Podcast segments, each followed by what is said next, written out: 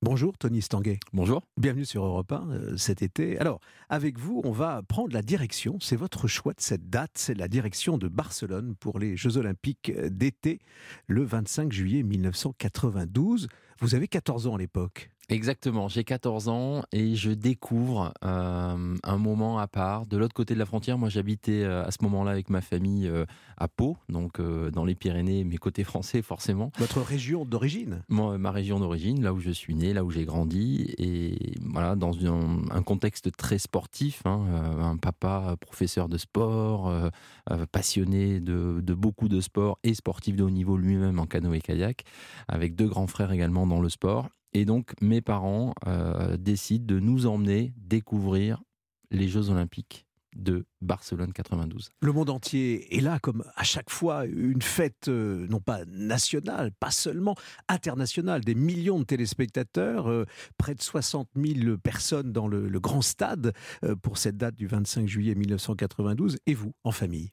Ouais, alors moi c'est vraiment un choc parce que c'est vrai que j'avais déjà regardé les jeux à la télé, donc pour moi les jeux c'était quelque chose d'inaccessible, quelque chose qui, me faisait rêver, mais quelque part c'était pas pour nous. Et, c'est vrai que ça a été un vrai déclic de, de découvrir cette ambiance euh, dans ce centre-ville euh, de Barcelone, euh, de voir à quel point cet événement était à part. J'avais déjà vu à la télé, j'avais déjà assisté même physiquement à des compétitions de sport mais de vivre les Jeux euh, physiquement à Barcelone, ça a été un vrai déclic parce que ça a été euh, la révélation euh, d'un événement fascinant avec des grands champions qui étaient malgré tout assez accessibles parce qu'on peut les approcher, avec tous ces pays qui se retrouvent. Et voilà, moi j'avais peu voyagé, jamais voyagé même à ce moment-là. Et, c'est vrai que de, bah, de voir ces 200 pays réunis en un même endroit pour célébrer le sport. 9356 athlètes, 257 épreuves à l'époque, hein, euh, ce 25 juillet 1992 pour les ouvertures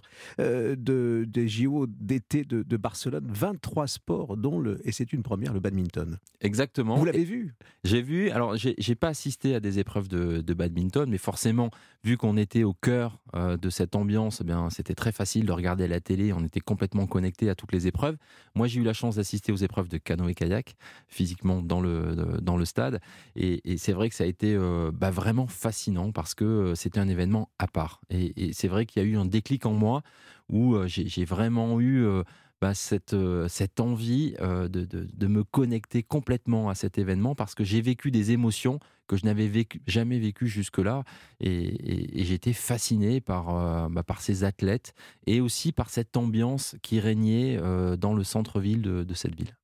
Tony Estanguet, il y a aussi euh, beaucoup de moments d'émotion. Bien sûr, euh, l'émotion euh, à travers les témoignages des sportifs et, des champions. Et puis, ce jour-là, hein, enfin ce soir-là, le 25 juillet 1992, à Barcelone, il y a cet archer incroyable, ce champion paralympique, Antonio Rebello, cet archer qui va allumer la flamme c'est resté euh, cette image-là qui a fait le tour du monde. Exactement. Elle est toujours euh, vive. Cette, image de la cérémonie d'ouverture des, Jeux de Barcelone, elle est, elle est dingue, elle est incroyable. C'est vrai qu'au euh, moment où, s'allume la flamme des Jeux de Barcelone et, effectivement cet archer, voilà, on se demande est-ce qu'il va toucher cette cible ou pas.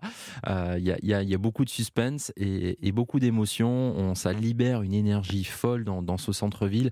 Moi, ce qui m'a marqué aussi, c'est comment est-ce que cette ville s'est transformée grâce aux Jeux. Et et de voir le pouvoir finalement du sport et des Jeux olympiques pour accompagner euh, la transformation euh, d'un centre-ville. Il y avait vraiment une énergie très positive. Et on a besoin, je crois, euh, dans, notre monde, de ces moments très fédérateurs, très positifs, où les gens ont la banane, où les gens ont plaisir à, partager des émotions ensemble. Toutes les nationalités sont engagées. Vous avez échangé avec des, des sportifs. Vous disiez qu'on pouvait justement les approcher facilement à cette époque-là. Oui, moi c'est vrai que c'est la première fois que j'ai la chance de pouvoir euh, croiser de près quelques grands champions. Alors encore une fois, c'était plutôt dans le monde du canoë-kayak, mais mais j'étais tellement impressionné de voir les membres de l'équipe de France, des, champions, Sylvain Curigny qui gagne cette médaille d'argent en canoë-kayak. C'était la première fois que euh, mon sport, le canoë-kayak, rentrait euh, au programme euh, des Jeux pour le, slalom. Voilà, Addison Forg, l'équipage en canoë biplace, Jackie Avril, des, Français qui gagnent des médailles olympiques dans mon sport pour moi, c'est juste incroyable d'avoir la chance, le privilège de les, de les rencontrer. De le, je me souviens, je leur ai demandé un autographe, une, photo. Enfin, j'étais fan, quoi, tout simplement. Et il y a eu un déclic en moi de me dire, bah, s'ils l'ont fait, pourquoi je n'essaierai pas? Alors après, on sait, hein, enfin maintenant, avec le recul, euh, triple champion euh, olympique, euh, champion du monde aussi, les fonctions qui sont les vôtres aujourd'hui, vous présidez le, comité d'organisation des JO Paris 2024. Tony Estanguet, on va se plonger dans l'ambiance des JO de Barcelone, des JO d'été de Barcelone, avec un commentaire sportif incroyable et une victoire, celle de Marie-Jo. Marie-José Pérec qui revient à la hauteur de Brisguida. 50 cm d'avance, 80, 90, c'est les championnes olympiques. 1 mètre d'avance, 48, 85. Record de France et surtout titre olympique française, celle de Marie-Jo Pérec. Euh, vous êtes sur place, vous voyez euh, les images, vous les vivez euh, avec elle et plus tard, vous vous rencontrerez. Exactement, c'est vrai que ça a été bah, l'un des, grands temps forts. Je crois que c'est une rencontre entre un pays et, une, championne incroyable qui a beaucoup d'émotions, un peu de, fragilité et, en même temps bah, une championne extraordinaire quoi, qui gagne avec, avec la manière. derrière, on, on sait ce qu'elle a réussi à faire euh, quatre ans plus tard à Atlanta avec ce, formidable doublé. Mais c'est vrai que ce 400 mètres euh, des Jeux de Barcelone, il est, il est mythique.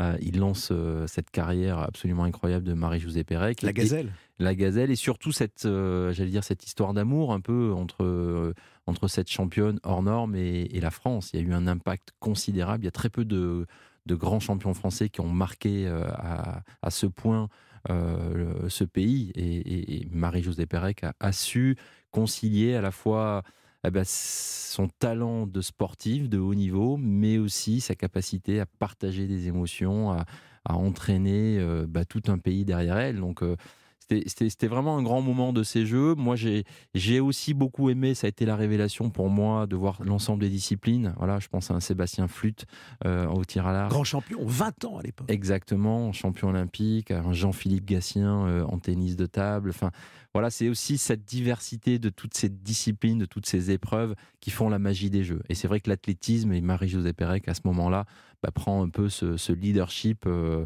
incroyable, euh, tellement naturel, alors que voilà, il y avait ce mélange d'humilité parce que parce que moi je la trouvais fragile et beaucoup d'émotions. C'était très très très très authentique. C'était c'était absolument incroyable et et moi, j'avais envie de me, voilà, de, de, de me rapprocher de, de ce monde-là parce que j'ai vécu une quinzaine euh, absolument incroyable à 14 ans. Je savais que le sport, c'était mon truc. Euh, J'imaginais pas qu'un jour je puisse devenir olympien.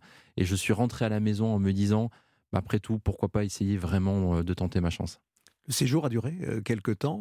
Vous êtes resté pour voir vous êtes resté à Barcelone ou vous faisiez des, allers-retours euh, dans cette année 1992 au Non, non, non, ouais, on est resté quelques jours. Euh, voilà. Alors après, bon, on est famille euh, plutôt modeste, hein, donc on n'a on pas assisté, encore une fois, à beaucoup d'épreuves, mais on a assisté aux épreuves principalement de canoë-kayak.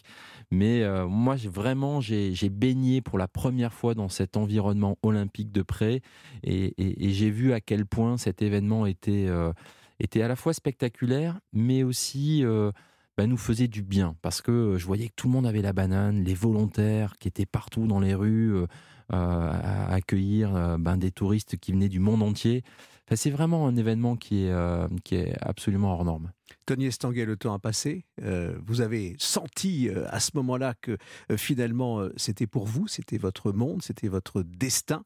en 1992, le déclic, ce sont vos mots aujourd'hui, 2024, euh, et vous, euh, ce rôle important que vous avez euh, au sein du, et à la présidence du comité d'organisation des JO Paris 2024, où est-ce que vous en êtes?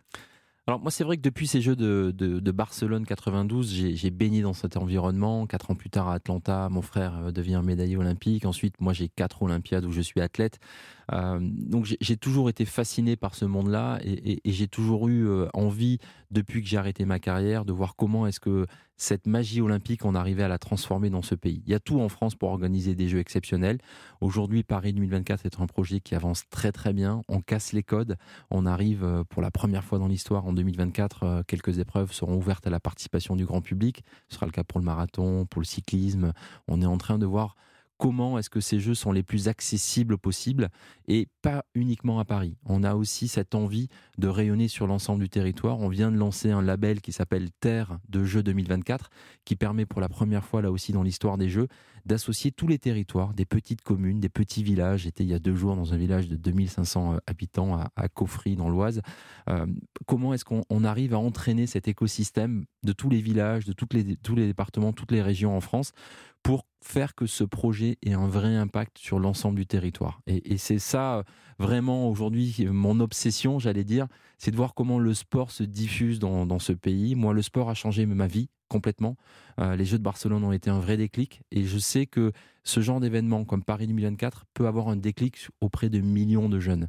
Et j'ai envie que des millions de Français se disent waouh, je suis fier de, mon pays, je suis fier de cet événement et j'ai envie de, me connecter au sport parce que le sport c'est c'est bon pour ma santé parce que c'est un moyen aussi de de m'épanouir c'est un moyen de créer des, du lien avec euh, avec un, environnement que je connais peu et il y a des valeurs qui sont très fortes qu'on a du mal à retrouver dans la société parce que ce sont des moments collectifs de rassemblement euh, où, on crée vraiment euh, un socle pour une nation qui est très fort. Merci Tony Stanguet. Merci beaucoup.